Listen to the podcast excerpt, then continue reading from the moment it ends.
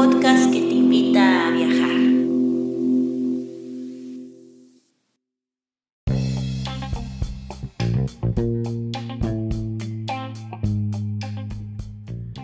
Si te gusta este podcast y vives en Noruega, no olvides hacer una donación al número VIPS 533604. Repito, 533604. Tus aportaciones ayudan mucho para continuar con este proyecto. Y si vives en otros países, puedes visitar la página de Amazon y comprar el libro Escritura Creativa, un manual práctico escrito por Guadalupe Ábalos y publicado por Norlis Publicaciones. Muchas gracias y disfruta del siguiente episodio. Hola, y bienvenido, bienvenida seas a un nuevo episodio de Nordlis Literatura en el que hablamos de libros, libros, libros, solo libros. Aquí tengo presentes en mi escritorio tres libros. Pedro Almodóvar, Dolor y Gloria. Moyan, Cambios. Y Moyan, Shifu, harías cualquier cosa por divertirte. Moyan es el, es el Premio Nobel de Literatura 2012 y Pedro Almodóvar, pues ya sabemos quién es Pedro Almodóvar, ¿no? Todo un artistazo. Y acabo de leer toda su, ah, no toda, pero acabo de leer toda su biografía aquí en el Wikipedia. Este, y el tema de hoy es un tema que a mí me... Ay, es que todo esto como me apasiona, o sea, qué, qué, qué, qué hermoso es esto. Y, el, el título de este podcast se llama Hambre, Soledad y Dolor. Musas fructíferas. ¡Auch! Es, es, que pues ya, ya hace mucho que no les hacía un episodio de escritura creativa porque la verdad he estado un poco alejada de ese tema, porque pues mi vida es muy, mi vida es muy apurada. Este podcast es como que una, es un intento de no perder la locura. Soy, sale más beneficiada la locutora que los que los este radio oyentes, ay no, qué estrés, sí, no, no, no, o sea, mi vida es un vaivén. Entonces, bueno, no, no voy a entrar en detalles, pero la verdad es que sí, o sea, entonces esto como que, esto de hacer el podcast y esto de leer todo esto como que me, este, es terapia para mí, me, me calma la mente, me desestresa, me hace sentir eh, emociones positivas de esas que tienen los seres humanos cuando se acercan al arte. Eh, ver, eh, ver, leer algo bello, entrar a la, a la mente de otras personas. Mm o sea, para mí me, a, mí me hace sentir bien, me, me, da, me, me, calma, me, me pone de buen humor, eh, me hace sentir menos sola, siento casi, casi como si fuera amiga de los, de los autores, de los escritores, casi, sí, o sea, siento como que hablo, yo cuando leo, como que tengo un diálogo, y, es algo, y eso mismo lo dijo Moyan, Ayer que estaba leyendo para prepararme para el podcast, que voy viendo eso que dijo él y yo, ¡Ah! sí, yo también soy igual. Pero entonces vamos a entrar ya. Eh, lo que voy a hacer es que primero voy a presentar a los dos, a Moyan, que es de China, y a Pedro Almodóvar de España, y luego después voy a había entrar en fondo de lo que se trata esto de este tema de, hambre, soledad y dolor como musas en, el arte, ya sea cinematográfico o escrito. Me voy a enfocar obviamente en, cine y en, literatura porque pues no, sí tengo que, que hacer un tipo de limitación, ¿verdad? No me puedo ir sino aquí nos vamos a quedar quién sé cuántas horas. Así que pues bueno, empecemos.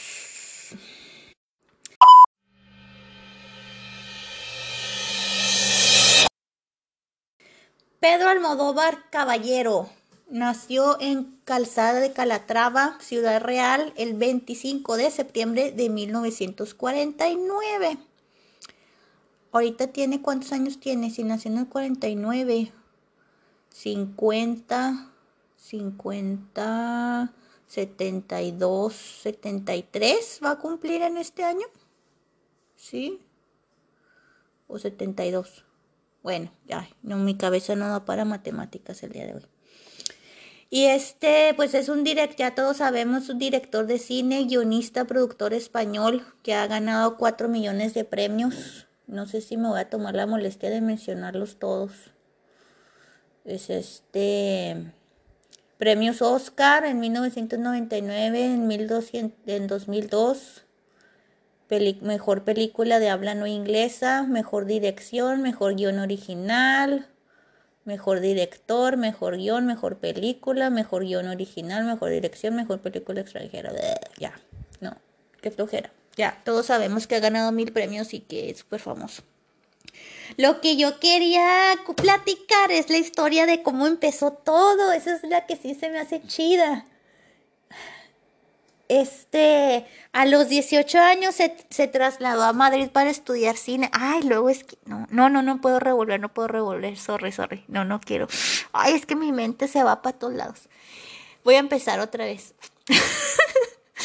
a los 18 años se, se trasladó a Madrid para estudiar cine, pero luego cuando se iba a meter, pues resulta que la escuela la acababan de cerrar porque me imagino que no tenían muchos alumnos, no sé, el caso es que, la cerraron y ya no alcanzó a entrar. Y pues ya estaba en Madrid y pues estaba en eh, Calzada de Calatrava, está ahí como que en medio de la nada, estaba, porque mis alumnos me preguntaron, ¿y dónde está Calzada de Calatrava? Y yo así como que no sé, pues a ver, let's, chicos, vayamos a Google Maps y nos metimos todos a Google Maps y nos metimos a averiguar dónde estaba Calzada de Calatrava y luego ya encontramos dónde estaba y no, hasta así como que en el medio de nowhere. Y este, pues ya se tuvo que quedar Pedro allá en Madrid, pues porque ya se había ido. Entonces se puso a trabajar de todo tipo de trabajos esporádicos. Y este, pero al último se quedó en, en Telefónica, que es así como que la, la empresa multinacional española de telecomunicaciones, es como si fuera Telmex en México, o Telenor en Noruega, o ya no sé cuáles serían los este equivalentes en otros países. Pero pues sí, así la empresa nacional de, de telefonía, ¿no? Y de internet o así. Bueno, en esos tiempos no había internet. Y bueno, y se quedó 12 años trabajando ahí en, Telefónica, o sea, imagínense esos primeros, esos 12 años en los que teniendo un sueño, ya, o sea, el sueño ya estaba desde niño, que, que, que él quería hacer cine. Y, o sea, él, él, lo sabía desde niño que quería hacer cine, desde bien chavito, si no niño a lo mejor eh, preadolescente. Y luego ir a Madrid y, y rifártela todas, todas, y luego ir a Madrid y resulta que no puedes estudiar eso que quieres y, y te terminar en telefónica. Ah, así como, como, lo habrá sentido ella. O sea, 12 años es un resto de tiempo. Y, y yo, ¿cómo lo habrá sentido él? O sea, como que soy un fracasado, o como que no me voy a rendir, o, o, o, sea, mm, ¿cómo me gustaría preguntarle eso? ¿Cómo, ¿Cómo vivió esos 12 años? ¿Fueron 12 años en los que se rindió su sueño? ¿O, o decía, pues estamos en una pausa, y pero algún día voy a hacer? ¿Qué fregón sería poderle preguntar? Pero bueno, aquí en, en, Wikipedia dice que me, al mismo tiempo que trabajaba en, en, Telefónica, pues en sus ratos libres o en las tardes, no sé, se, se estaba muy, muy metido en, en, lo que se le llamó un movimiento que se llama Movida Madrileña. Y, y que es Movida Madrileña, pues era como un movimiento contracultural que surgió en Madrid.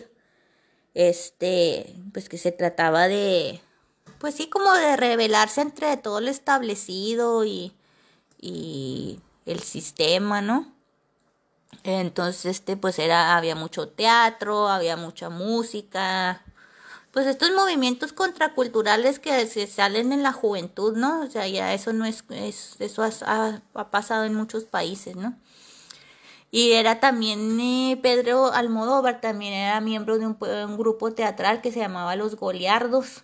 Y, y, pues ahí también empezó a escribir este obras de teatro. Fue, así fue como él empezó, o sea, escribiendo guiones no, no, o sea, eso es lo que me llama la atención, o sea, no empiezas desde arriba, ¿no? O sea, todo el mundo tiene que empezar desde abajo, o sea, no, no, no vivía de eso, nadie le pagaba, pero como él le encantaba, pues estaba en el grupo, estaba en un dúo, un dúo de, de, de rock punk que se llamaba Almodóvar y, y McNamara. Y este, y luego después empezó a escribir, hizo una novela corta, que se, que se llamó Fuego en las entrañas y luego hizo una fotonovela porno y luego hizo cómics contraculturales y luego hizo un personaje literario, un personaje así que se llamaba Patty Difusa y protagonista de una novela que, que también se llamaba Patty Difusa y eh, fue un éxito ya y fue cuando empezó así el éxito, ¿no? Que eh, fue un éxito editorial en España porque pues era una de las más primeras novelas que, que hablaba de literatura homosexual en España. Entonces como que fíjate, ya estamos viendo elementos de que decidió, no se rindió su sueño, eh, siguió dedicándose a eso aunque no le pagaran, empezó a escribiendo guiones, música, y luego se hizo así como que, pues sí, ¿no? Rompe fronteras, ¿no? En el sentido de que empezó a hacer algo que, que todavía en ese tiempo no era, no sé si socialmente aceptable o todavía no era así como que mainstream al menos. Entonces, pero pues él, como ya sabemos que lo que él quería pues era estudiar, lo que quería era ser director de cine, hacer películas, pues se hizo un, Kickstarter, pero de los tiempos antiguos, ¿no? De los ochentas. Le pidió dinero a todos sus amigos, amistades, conocidos. A todo mundo le dijo, échenle una cooperacha. Así bien mexicano hablo yo, ¿va? Eh, sí, échenle cooperacha. Y, pues cooperaron y, con 500 mil pesetas hizo una película, la primera película que se, llamaba, que se llamó Pepi, Luce, Bomb y otras chicas del montón. Y este, pero, y sí, pues recibió así como que, no recibió así como que digas tú, oh, que no fue, no fue así como que éxito pero ya después le siguió, o sea, como yo me imagino que esa de Pepe, Lucy, Bom y otras chicas del montón ha de haber sido como una manera de apenas calentar motores, ¿no? Porque pues ya, ya de ahí como que ya le agarró la onda cómo se hace esto. Entonces ya fue cuando empezó a hacer más, más, eh, más películas. Y ahora sí ya fue cuando empezó a, a tener este, pues sí, más este, fue más reconocido Empezó con eh, La Ley del Deseo en 1987, Mujeres al borde de un ataque de nervios en 1988. Ah, esa yo la vi hace muchos años y me gustó bastante. Y ya, o sea, yo no he visto todas las películas de Almodóvar, pero sí he visto varias y todas las que he visto me han gustado mucho. He visto Volver, Dolor y Gloria, Mujeres al borde de un ataque de nervios. Creo que también la ley del deseo la vi hace mucho tiempo. Pero bueno, entonces ese es Pedro Almodóvar. Ahora continuamos con Moyan. ¿Y quién es Moyan? Pues como les había acabado de decir al principio del episodio, es el premio de Nobel Literatura 2012. Y se le considera, se le considera el William Faulkner chino o el Gabriel García Márquez chino. Porque dicen que eh, los, eh, por ejemplo, aquí les voy a decir el Washington Times, dice que, que Moyan escribe ficción que mezcla de forma extraordinaria fantasía, descripción lírica, sátira, humor negro y elementos sobrenaturales. Entonces dicen, por eso dicen que es así como que es realismo mágico un poco. Y luego dice, eh, otros críticos literarios dicen que Moyan merece un lugar destacado en la literatura mundial, al igual que Milán Kundera o Gabriel García Márquez, ya que su voz conquista el corazón del lector. Y luego el periódico español ABC dice que la obra de Moyan es una de las más creativas y originales de nuestros días. El País dijo, el periódico español del País dijo, este es uno de los premios Nobel mejor concedidos y merecidos, de esos que tapan errores o concesiones cometidos en otro tiempo. Sí, porque a veces dan premios de literatura a gente que entonces dice que. Entonces, este dice que este que el que le hayan dado el premio a Moyan es como que dicen, wow, tapa todos cualquier error cometido en el pasado y como que le trae casi casi renombre al premio Nobel, ¿no? en lugar de que el Nobel le dé renombre a Moyan, es Moyan el que le da renombre. Este, ¿qué más? el periódico francés Le Monde dice que Moyan es un autor que se encuentra entre la tradición china y la occidental, entre una literatura de la parábola y una literatura realista. Es uno de los más grandes novelistas de hoy en día. Y pues a mí la que me gustó mucho fue esta que tengo en mis manos, que se llama Cambios, y luego compré Chifu, harías cualquier cosa por divertirte, que es una antología de cuentos, ocho cuentos, pero de ahí nomás me gustó, la verdad, nomás me gustó uno. Y luego hay uno que se llama Las baladas del ajo, que también es de este señor y la empecé a leer, pero de veras no, o sea, no pasé de la tercera página. I'm sorry, es que es demasiada, son como ocho generaciones y luego todos tienen nombres chinos. Yo nunca he estado en China, yo, o sea, yo, yo con la cultura asiática cero, o sea, nunca he ido a China, no conozco a nadie de Asia. Eh, eh, no, no veo películas chinas, o sea, no, no, no hay punto de referencia para mí casi casi. Entonces, cuando quise leer la de las baladas de ajo, pues así como que no, era como que se necesitaba demasiada concentración porque yo no sabía si el personaje era del pasado, del presente, y luego tenían sus nombres, pues ah, obviamente chinos, y este yo pues como que este es mujer o es hombre o, o, o qué, y luego como que la misma persona tenía varios apodos ay, no, no, no, horrible, dije yo, no, no, no, no. Entonces, no, y, varios intentos hice leer esa porque dicen que las baladas del ajo que están bien fregón, que está bien, que es muy, muy, muy hermoso libro, eh, muy buena historia. Sí, sí, o sea, dicen que es algo de lo mejor, pero pues en mi caso muy particular yo no pude. El que sí se la aventó toda fue mi papá, obviamente. Saludos para mi papi. Y yo así como que, papi, no, no, no, ¿cómo que la leíste? Y mi papá, sí, está bien chida. yo, pero, o sea, ¿cómo le hiciste para no perderte? Y pues que mi papá dice que cuando él así para no perderse, él toma apuntes.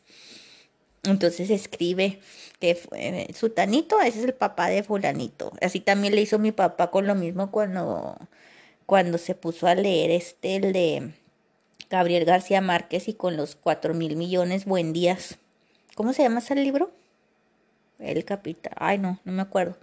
Pero uno de los libros de Gabriel García Márquez, todos se llaman así, Aurelio o Areliano, quién sé cómo, Buen Día, y todos se llaman igual y todos se apellidan igual y es una revoltura. Mi papá no, dice mi papá, no, no, me hice mi, me hice mi árbol genealógico para no revolver a la gente. Y así como que, ay, no, qué flojera, pues ya me imagino si vas a ponerte a leer un libro y, este tomar apuntes del libro que estás leyendo, así como que entonces ya, ya se siente como que escuela esto, ya no es placer. Entonces, bueno, para mí, en, en mi caso muy particular, pues ahorita lo que hago con los libros es más bien como placer, no quiero, no quiero estudiar, ya suficiente tengo. Ah, entonces Moyan, pues, entonces Moyan, Mo, Moyan Nació en 1955 en Gaomi, en la provincia de Chandong, una familia de, una familia de origen rural y humilde, muy pobre.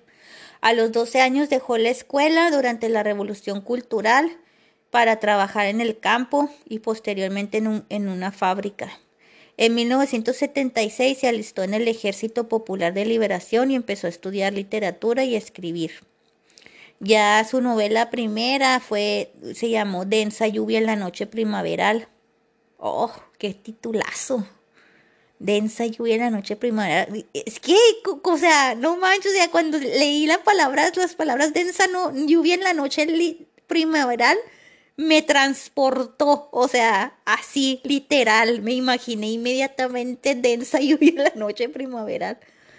Ah, fue publicada en una revista, esta novela fue publicada en una revista literaria en 1981. En 1981 yo estaba tomando tetera, estaba en pañales. O a lo mejor todavía no nacía, depende, nací en septiembre del 81. Las obras de Moyan que destacan es Sorgo Rojo, eh, Las baladas del ajo. Ah, la escribieron en 1988. ¡Oh! ¡Qué vieja! Yo, y yo y mi papá la bueno, mi papá la leyó y yo la quise empezar a leer hace como tres años, la descubrimos. La República del Vino en 1992. Grandes pechos, amplias caderas en 1996. La vida y la muerte me están desgastando. I know. Rana en del 2009. Ah, también traté de leerla, pero nomás la conseguí en noruego, entonces ya no le pude seguir la lectura. Eh, entonces, como ya les estaba comentando, la Academia Sueca del Premio Nobel de, Literatura, pues dicen que es muy, muy bueno porque mezcla fantasía y realidad, perspectiva histórica y social, y ha creado un mundo que en su complejidad recuerda a los escritores como William Faulkner y Gabriel García Márquez, tomando al mismo tiempo como punto de partida la tradición literaria china y la cultura narrativa popular. Ay, Moyan es, un es un este, seudónimo que quiere decir no hables. Ahorita les cuento la anécdota de por qué. Entonces, bueno, ya presenté a los dos eh, autores de los que estoy hablando el día de hoy. Y ahora, ahora sí ya le voy a entrar de lleno al tema que se llama hambre, dolor y soledad. Musas fructíferas. Y pues comienzo con Pedro Almodóvar. Eh, compré el libro, como les había comentado, el, guion de la película Dolor y Gloria en español. Eh, se llama el libro Dolor y Gloria, ¿sí? Reservoir, Reservoir Books es la editorial. No me pagaron por hacer esto. Entonces el ese guion en español pero lo más padre de este libro, lo también tiene storyboards y fotos y todo así como que platica todo de lo que pasó detrás de cámaras. Entonces, este está muy padre, pues es lo que a mí me gustó más. Entonces, en el prólogo dice dice Pedro Almodóvar, ¿es Dolor y Gloria una película basada en mi vida? No y sí, absolutamente. sí y no.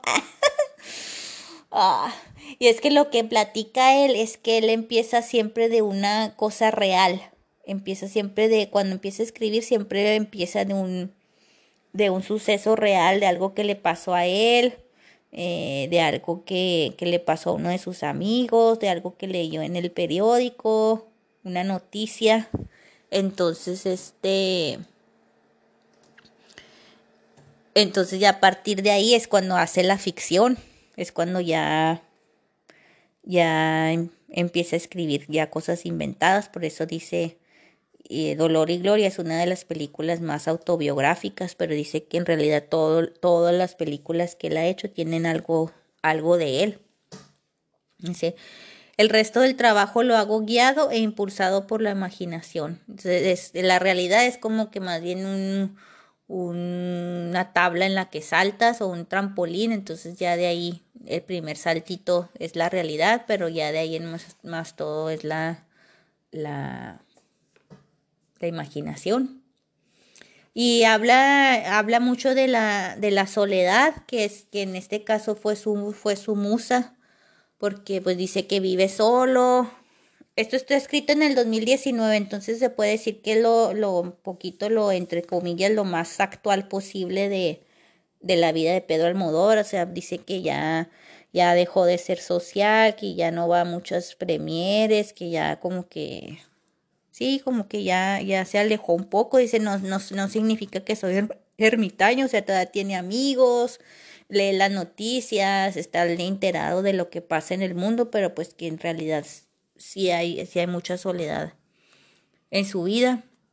Y eso es cuando ya se revuelve como que el personaje principal y, y Pedro Almodóvar como que se revuelven ya, entonces ya no sabes muy bien quién es quién. Dice que la historia de Dolor y Gloria muestra a un hombre que tiene 60 años y está varado en el sofá de su casa por, por una depresión. Y toda esta depresión pues es algo muy, muy complejo, ¿no? Porque está deprimido por la edad, este, tuvo una severa operación en la espalda que le provoca muchos dolores y por lo tanto no se puede mover como él quiere y como no se puede mover casi pues tampoco puede trabajar. Entonces ya está muy aislado y, como está deprimido por, por esto pues ya no ya ni siquiera contesta el teléfono ni le habla a nadie entonces ya todos muchos de sus amigos ya de, como que dejaron de insistir en las llamadas entonces ahora sí ya está bastante aislado. Y, y como está muy solo, pues esa soledad sin horizontes eh, hace que le, al personaje pues le sobra mucho tiempo. Y, es, y el tiempo libre es como un desierto en el que se desorienta, dice.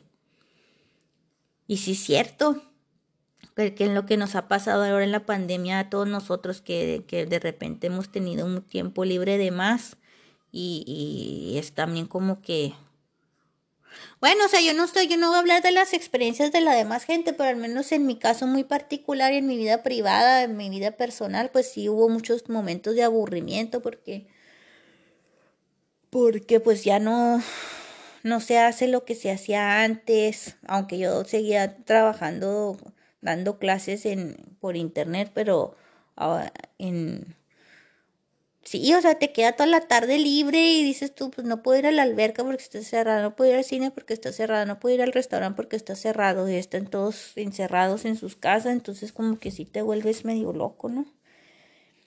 Y entonces este, volviendo a, a Salvador, que es como se llama el personaje principal de la película Dolor y Gloria, pues Salvador estando solo y así en el sofá y todo, pues es como y, y sí, o sea, como que dice, ya necesito salir de esta depresión o necesito hacer algo, ¿no? Entonces cuando se pone a, a recordar su vida. Y esto, entonces se pone como que a ir a la infancia, a la adolescencia, pero pues muchas cosas de esas son bien traumáticas, pero también bonitas. Entonces toda esa soledad como que la va... Sí, o sea, la convierte en algo, en algo, o sea, crea, hace, hace algo creativo y hace arte de, de toda esa soledad, ¿no? Porque 60 años nunca se había puesto como que, que nunca se había puesto como que a pensar mucho en su infancia ni en su, ni en su adolescencia. Pero te digo, todo esto está revuelto con, con Dolor y con Pedro Almodóvar y, Salvador. Entonces no, no sé, no se sabe exactamente qué parte de, de esto es Salvador y qué parte es, es Pedro. Dice, dice aquí en el libro, Salvador Maya, Mayo, como se llama el personaje, recuerda su infancia y los últimos meses de la vida de su madre, a la que cuidó y que le dejó un recuerdo amargo. A Pedro Almodóvar le interesa mucho las relaciones materno-filiales, ya que en, en esa siempre hay un silencio, ya que es un modo de respetarse mutuamente y evitar problemas. No le molesta que la película se vea como una autoficción. Y, y se le parece mucho, muy, se me parece halagador cuando dicen que hay un momento en que Antonio Banderas, que encarna a Salvador, desaparece y me ven a mí. La autoficción en literatura es un género respetado con verdaderos hitos. Y luego mm, menciona todo, todos los libros y, y las autoficciones que, que le gustó leer. Que en, en resumidas cuentas es en Emmanuel Carrer, Joan Didion, Juan Giralt, Marcos Giralt Torrente. Todos estos autores han escrito grandes crónicas sobre el dolor y la pérdida. Y este dice, Dolor y Gloria no es autoficción, pero es cierto que la película parte de mí mismo. Entonces eso es como que, sí, pues eso es algo que la, esa soledad es algo que, que usó mucho para, para inspirarse, ¿no? luego dice, soy muy poderoso en la vida real, pero mi pudor desaparece cuando escribo y dirijo, ya que en esos momentos estoy desnudo y me siento totalmente libre. Y también en esta película pues habla de dos amores truncados en la vida de Salvador que era eh, empieza con el primer deseo, que era cuando era niño y tenía 10 años y se enamoró del, del, albañil, porque su mamá se, su mamá iba a trabajar y vivían así como en unas cuevas de, así en España, esos, ah, ¿cómo se llama en ese lugar? Sí, esos lugares de España que la gente vive como en una cueva muy bonita. Entonces la, la, la mamá se, se iba a trabajar, entonces dejó al albañil para que le, le hiciera unos trabajos ahí en la casa y, a y no le iba a pagar dinero, sino que le iba a, cambio de que del trabajo iba a enseñarles a leer y escribir al muchacho. Entonces el muchacho fue, hizo el trabajo y luego Salvador, siendo niño, es cuando le quiere empezar a escribir, pero que cuando agarra la mano del albañil para, para guiarlo en la escritura, que sintió así como que una sobrecarga eléctrica y que casi casi se quiso desmayar de, de la emoción. Y es que así son los niños, tienen emociones bien fuertes. Entonces así como que ya jamás se, olvidó de, de eso y muy bonito en la película. De hecho, la película empieza así en que se encuentra, Salvador se encuentra un, un dibujo de, de sí mismo cuando era niño que lo había hecho el, el albañil porque resultó que el, que el albañil era muy bueno para dibujar. Entonces, déjenme les busco. Y otra parte de la película que me gustó muchísimo fue el, el monólogo ese del teatro, porque adentro de la película hace una obra de teatro y eso, y esa es otra cosa, o sea, en las musas, o sea, en la musa para crear algo como que sacas, tienes que sacar todo de ti, pero a veces como que da miedo porque te sientes vulnerable, porque piensas en el que dirán, eh, porque dices estas no son las reglas de, de escritura. Yo, por ejemplo, cuando escribí mi novela que se llama Nuestras Fronteras, yo quería, yo no quería una novela así que fuera todo una historia así como que platicada, como todas las novelas que son así como historia platicada y mil hojas y no, yo quería que fuera como una especie de collage. Entonces que en el collage fueran como que historias muy cortitas, pero que todas las historias cortitas hagan una historia completa. Y yo decía, no, no puedo escribir así porque pues es que así no son las novelas. Las novelas son como que una narración larga y, concisa y sí, todo junto, ¿no? Pero dije, no, no, no, o sea, yo tengo que, que hacer lo que a mí, lo que a mí me gusta, o sea, soy yo. Tengo, no, no voy a, ¿cómo voy a escribir un libro y no darme permiso de ser yo misma? O sea, hello. Entonces, este, ay, pues también el dolor fue en, este caso también eh, uno de sus, de sus, este, musas, porque pues con eso de que le habían operado de la espalda a Salvador, pues eh, vivía toda su vida con esta lucha, ¿no? Porque pues tenía dolores crónicos, pero no se quería ser adicto, pero luego sí se hizo, empezó a tomar heroína y, y luego lo dejaba y luego lo, lo volvía a agarrar, pero pues eran muchos dolores y luego ya él tenía ya aparte la... Pues sí, ya tenía el trasfondo de que cuando era joven pues sí le había metido a todas las drogas y a todas las sustancias, ¿no? Entonces volvió pero a la heroína, pero pues le, dijeron que pues le dijo el doctor que no, que trate de, de bajarle, pero pues ya a esas alturas del partido, pues ya está difícil. Entonces, este, todo este dolor también lo, lo, lo, transforma en, en, en una tensión.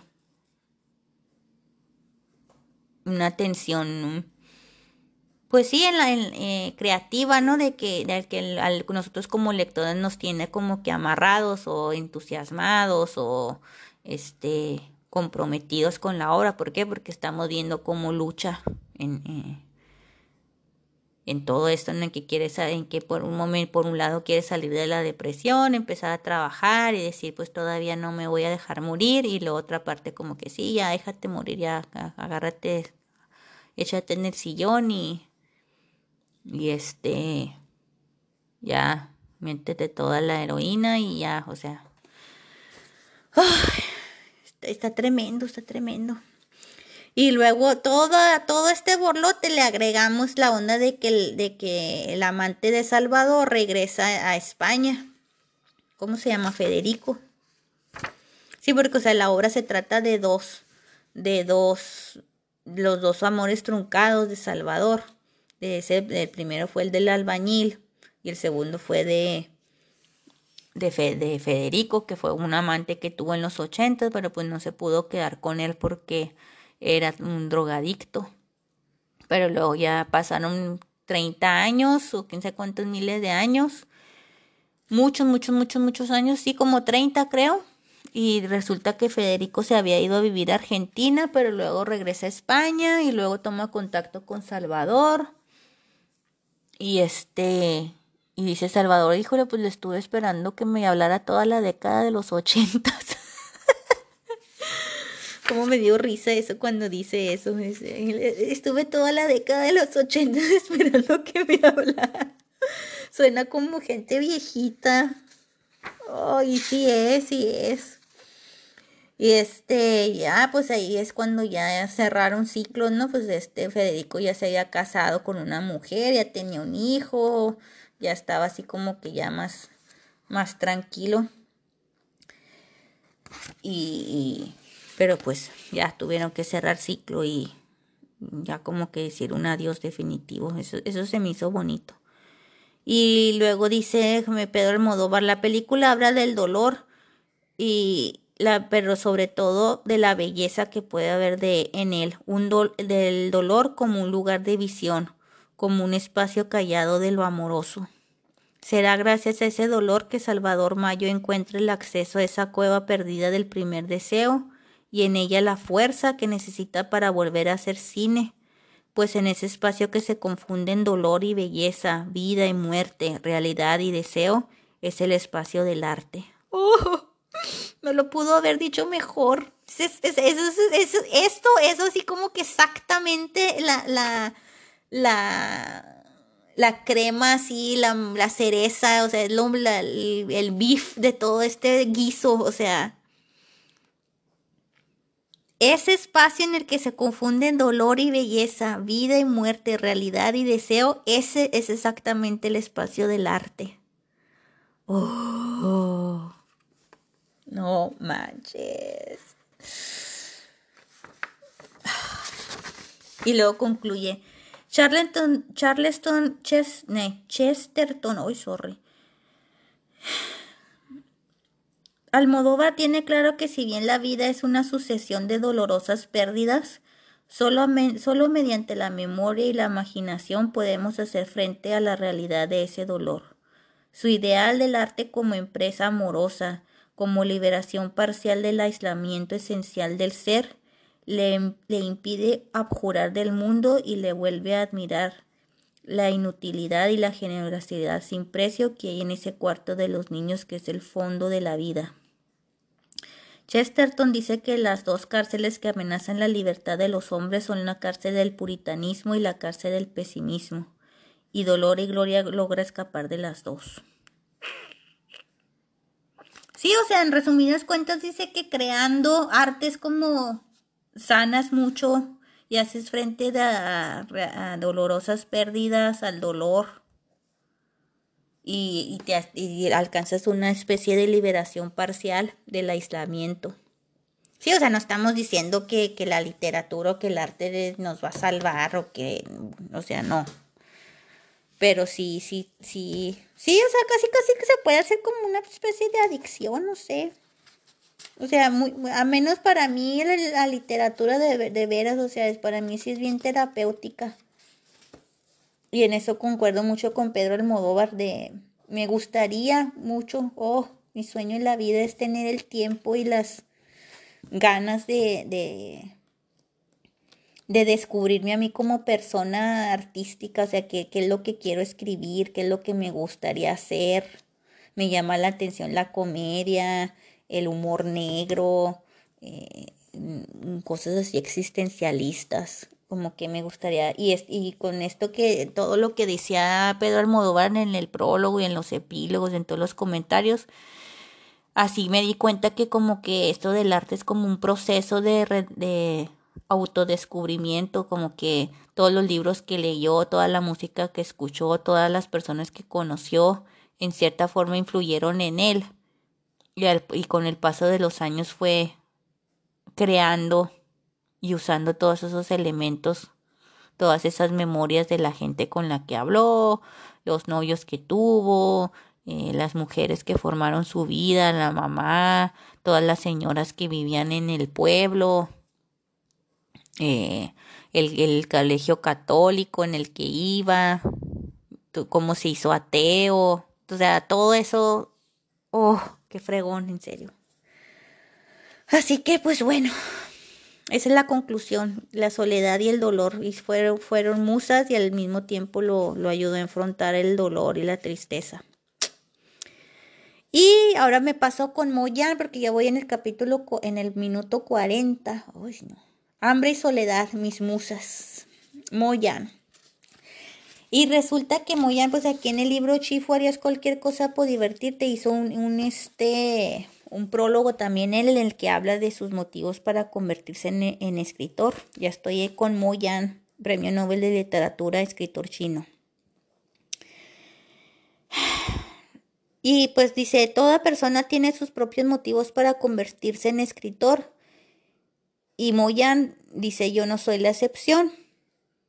¿Por qué me convertí en el tipo de escritor que soy y no en un Hemingway o en un Faulkner? Está ligado a las experiencias de mi infancia. Han sido de gran ayuda en mi carrera de escritor y son lo que me permitirán seguir trabajando en el futuro. Fíjense, todas las experiencias de su infancia. Y es que dice que cuando lo tenía 12 años se tuvo que salir de la escuela y que iba con un... Todo, todo así fue como empezó todo. Entonces se salió de la escuela, entonces tenía que cuidar al ganado, entonces pues se tenía que ir bien lejos a, a, pastear, ¿no? Entonces que pues que se sentía bien solo, pues imagínate, un niño de 12 años solo con los animales allá en el medio de nada.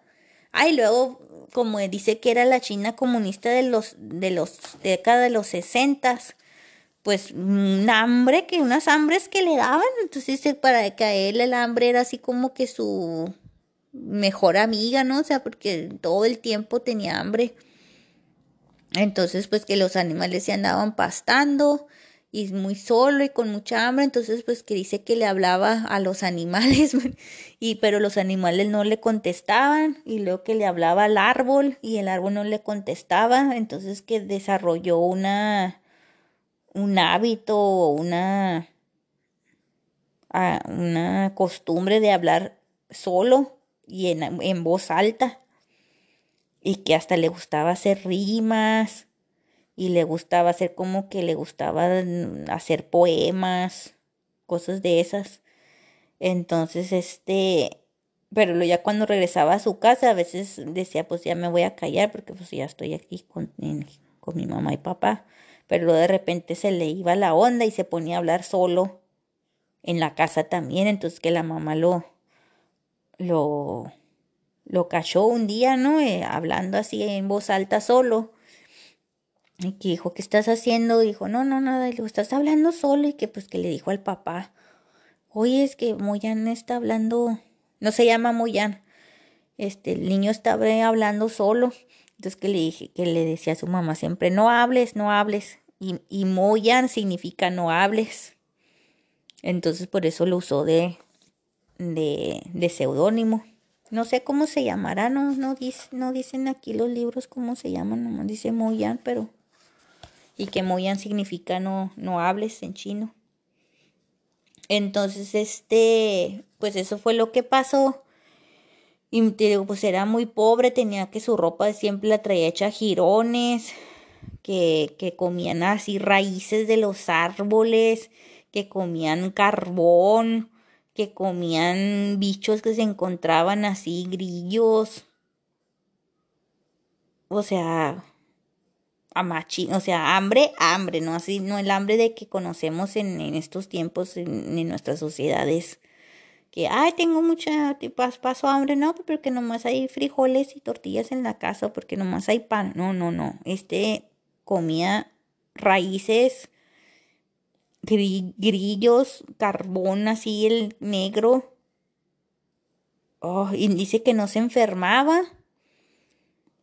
Dice que los niños de, de, su, de ahí donde vivía, dice, éramos como una jauría de perros hambrientos rondando por las calles y los callejones, olisqueando el aire en busca de algo con lo que con lo que alimentar nuestros estómagos.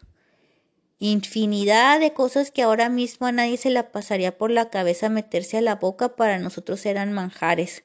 Nos comíamos las hojas de los árboles y luego una vez que nos las habíamos acabado poníamos nuestra atención en la corteza del árbol. Después de eso roíamos los troncos. Sin embargo, en lugar de desgastarnos los dientes, nuestra peculiar dieta los volvió afilados como cuchillos. En la primavera de 1961 entregaron un montón de carbón brillante a mi escuela primaria. La expresión de éxtasis que su cara significaba que eso debería estar rico, así que nos lanzamos sobre él, arrancando unos cuantos pedazos y empezamos a devorarlos. Entre más comía, mejor sabía esa cosa, hasta que ya se convertía en algo delicioso. Ay, Dios mío. La hambruna duró un par de años hasta los mediados de la década de los sesenta, cuando la vida empezó a mejorar, pero aún así no teníamos suficiente que comer. Y luego ya cuenta después la historia de cómo se convirtió en, eh, o cómo quiso convertirse en escritor y resulta y resalta que había un escritor que se había estudiado así literatura china en la universidad pero luego le dijeron, ah, tú eres derechista, eres, eres capitalista, entonces que lo, lo corrieron del, del, de la escuela y lo corrieron de todo y lo mandaron de los campos de concentración así de trabajo forzado, junto con, junto con este niño, con Moyan. Y este, ah, déjenme les encuentro la parte porque, porque, porque aquí andaban de jornaleros, sí lo enviaron al campo para trabajar. Ah, ok, no era con campo de concentración, sino que en la sociedad así comunista, pues como que los mandaban a diferentes tipos de trabajo, entonces lo enviaron al campo porque lo, lo, lo juzgaron de derechista, entonces dice, trabajábamos el uno al otro, al, al lado del otro. Entonces, pues como se la pasaban con hambre, pues se la pasaban hablando de comida. Entonces que una vez dijo el, el estudiante este, no, que yo conozco allá en la universidad, conozco a un escritor y ese escritor come, come con una, un platillo, como Jiaotzi. Y Jiaotzi es así como una bola de masa cocida rellenas con carne de cerdo, con aceite chorreando. No, imagínate para alguien que tiene hambre, unas bolitas de masa así como dumpling con carne de cerdo adentro y, la abuelita ahí en un caldo así, en un tazón así con un caldo así grasosito y spicy, todo así, la, las especias y, y más que todo el, caldo casero de carne de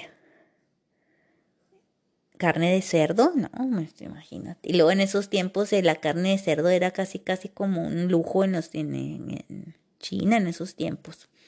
Entonces que dijo, no, y que pues yo conozco, la, en la universidad yo conocí a un escritor que comía hayotzi tres veces al día.